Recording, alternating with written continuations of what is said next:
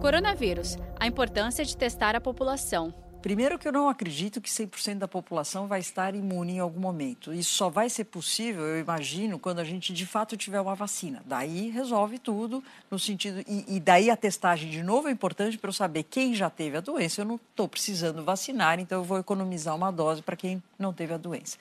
Mas a gente fazendo o achatamento da curva, o próprio gráfico mostra para nós que o período nosso de, de, circulação do vírus, lógico, nós vamos estender mais. Não é aquela curva desse. E a gente quer isso, a gente quer que a coisa seja mais lenta, que o adoecimento seja mais progressivo, até a gente ter.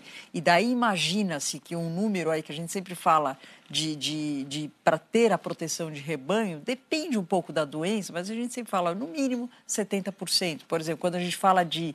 Eh, vou dar alguns outros exemplos para a gente fazer alguma, algum vínculo biológico. Eh, para o próprio HPV, é uma das vacinas que a gente fala, ó, a gente precisa ter a população imune no mínimo uma porcentagem. Quando a gente fala de sarampo, a gente tá, é uma doença extremamente contagiosa. A gente fala que a gente quer 95% da, da população vacinada para ter essa proteção de rebanho. Então, este número para o Covid-19, para o novo coronavírus, nós ainda vamos ter que determinar, mas seguramente a hora que aquela bolinha de ping-pong cai e encontrar já uma porcentagem de pessoas imune, a, o vírus não vai encontrar tanta gente suscetível que vai propagar para as outras pessoas o vírus. Saiba mais em g1.com.br/barra coronavírus.